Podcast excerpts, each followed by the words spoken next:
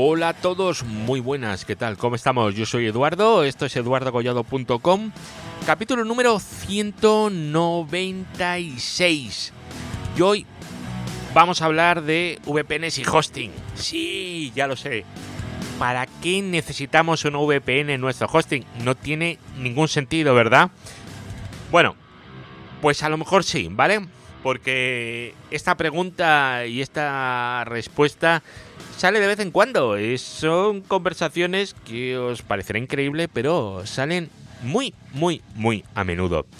Y es una es una buena cosa que conozcáis el por qué es interesante y por qué no es buena idea hacer bueno, cosas que hace por ahí la gente. Vamos a dejarlo así en cosas que hace por ahí la gente y que a mí no me parecen buena idea. Creo que no es buena idea y os voy a intentar explicar el porqué. Así que, si os interesa el tema, vamos para allá. Redes, hosting, tecnología, eduardocollado.com. Pues nada, lo dicho, ¿para qué necesitamos un VPN en nuestro hosting? Eh, bueno, pues eh, vamos a ver un ejemplo muy común, ¿vale? A ver si consigo captar vuestra atención. Y os interesa el audio. Esta es otra. Tenemos una tienda online. Perfecto.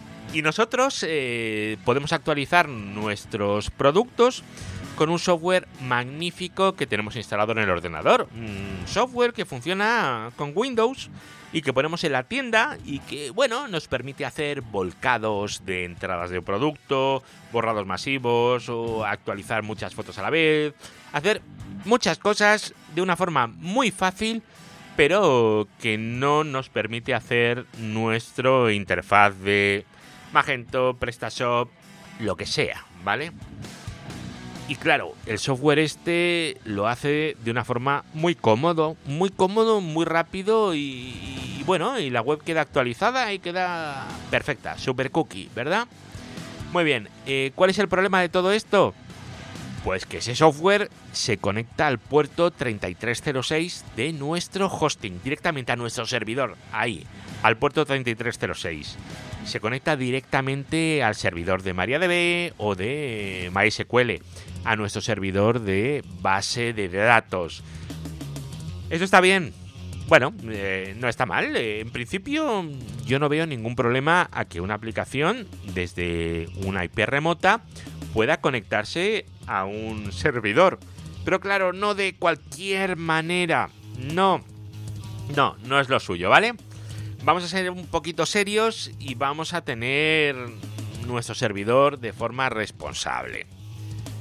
Lo que hace mucha gente, ¿qué es? Es directamente abrir el MariaDB o MySQL a cualquier IP del mundo. Dice, ala, cualquiera puede conectarse, cualquiera que tenga la IP y la password.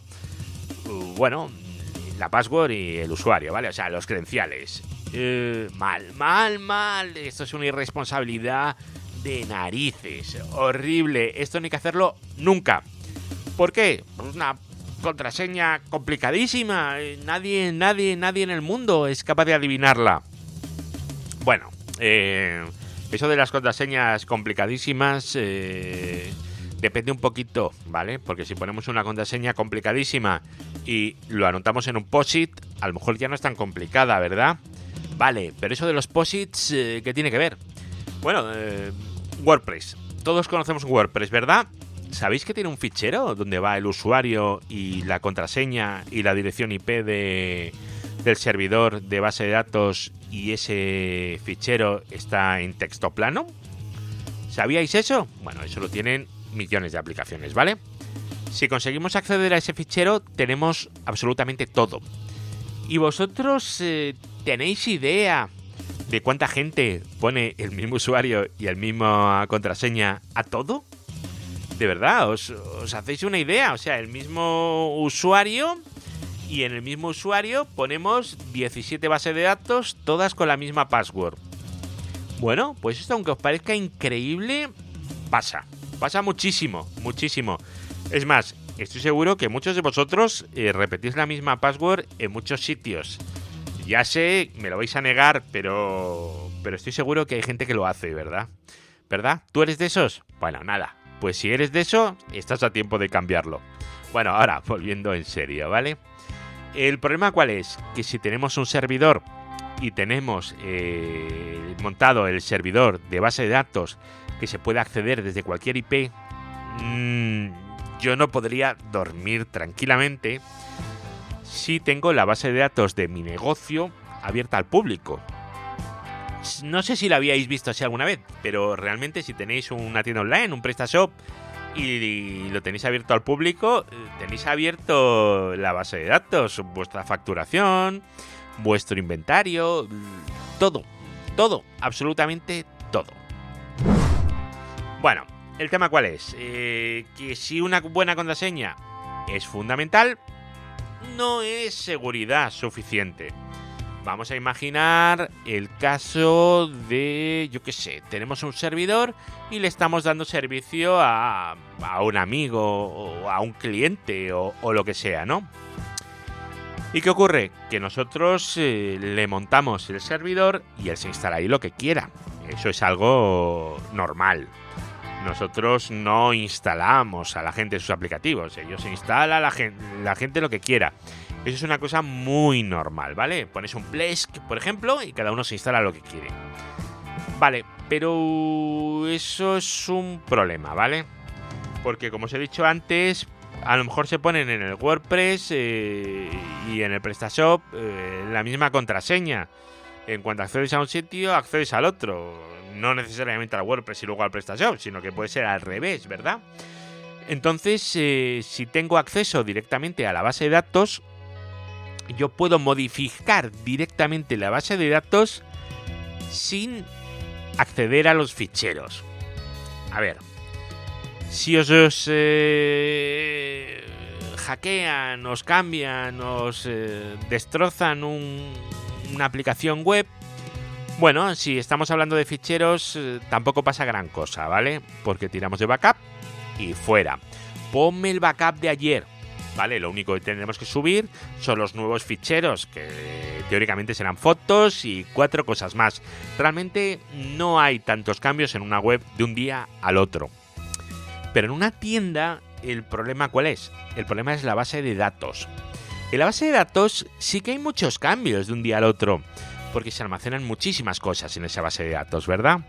Imaginar las ventas, eh, todo lo que se haya hecho, transacciones. Bueno, ¿qué ocurre?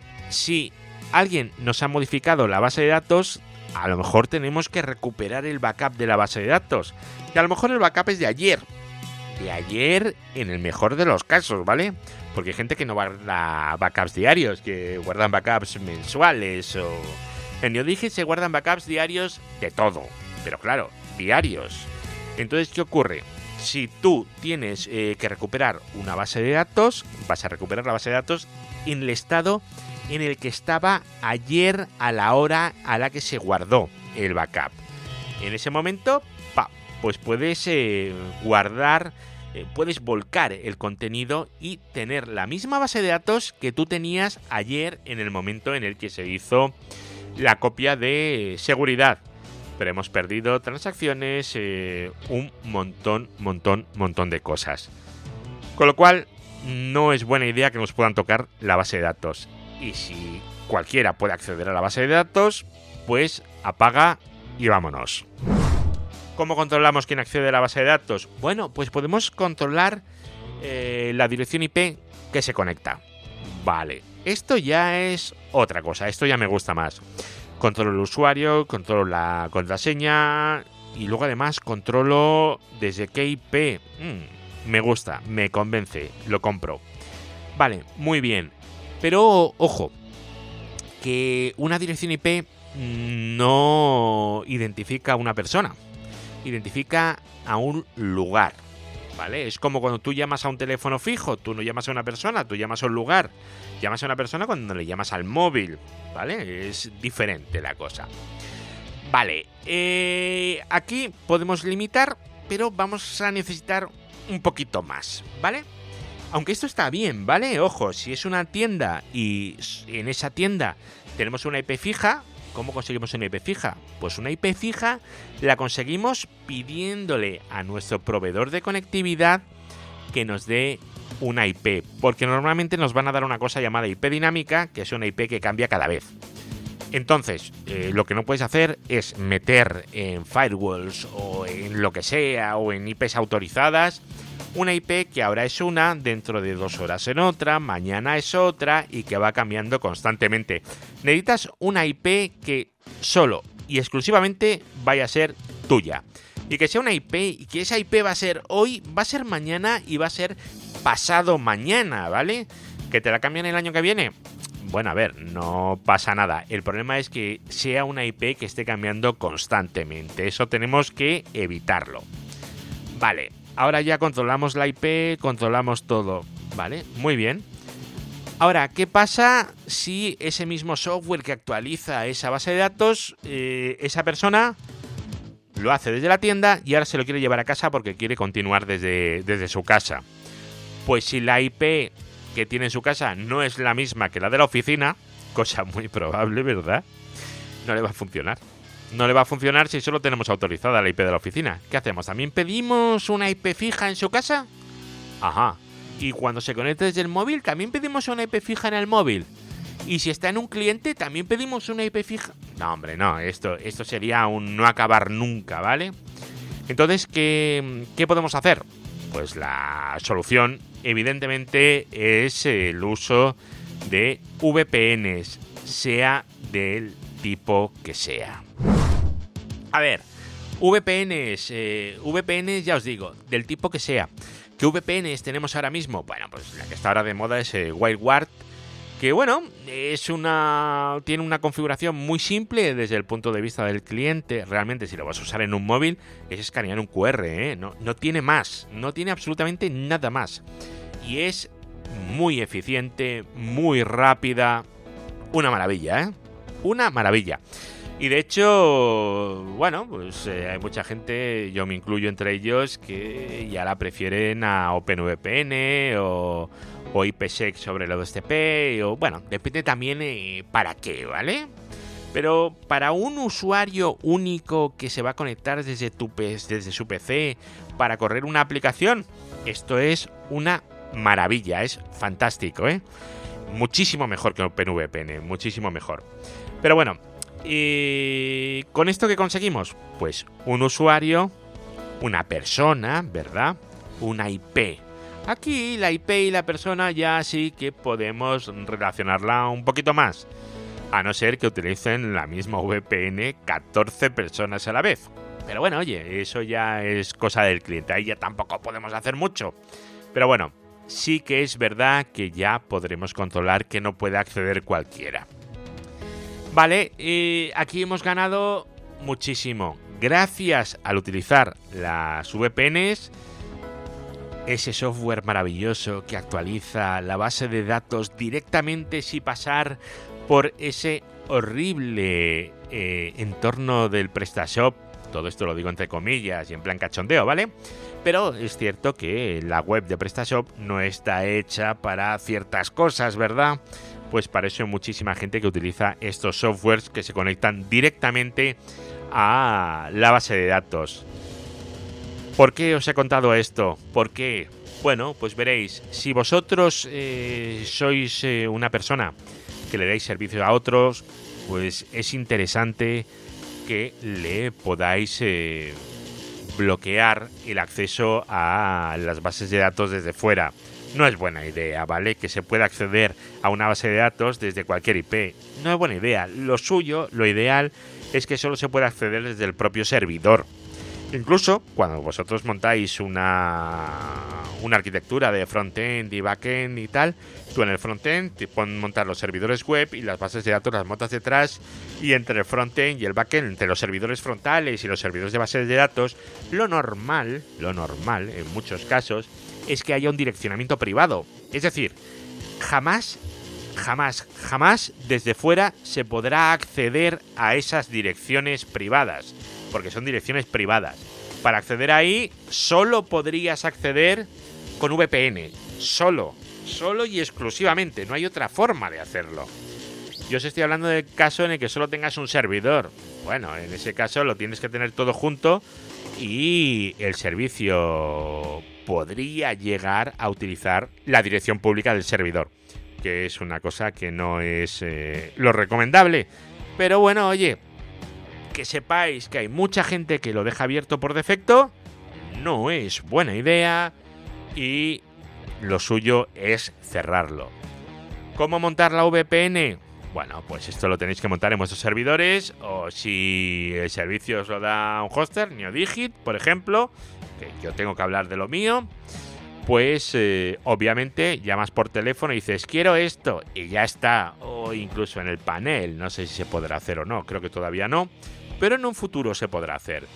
¿Que no lo encuentras? Pues llamas por teléfono y te lo montan en un please y no pasa absolutamente nada. Bueno amigos, este era el capítulo de hoy, ya veis, un capítulo muy sencillito, muy sencillito, en el que simplemente os quería comentar lo interesante que es utilizar un VPN en un servicio de hosting. Ojo, esto no es solo para base de datos, esto lo podéis utilizar para cualquier cosa, ¿vale? Para servidores de correo que solo queréis que se pueda acceder desde un sitio, o para cualquier cosa, algún tipo de aplicación, lo que sea. A lo mejor vosotros montáis en un servidor externo una aplicación de ticketing interna para vuestra empresa, pero queréis que esté en un servidor de fuera. ¿Por qué?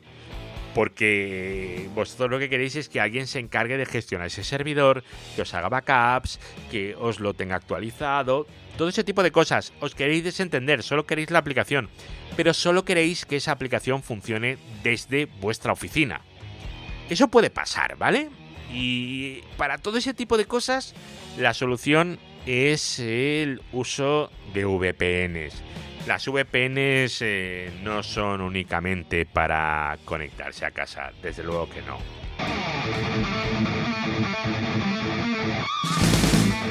Redes, hosting, tecnología, eduardocollado.com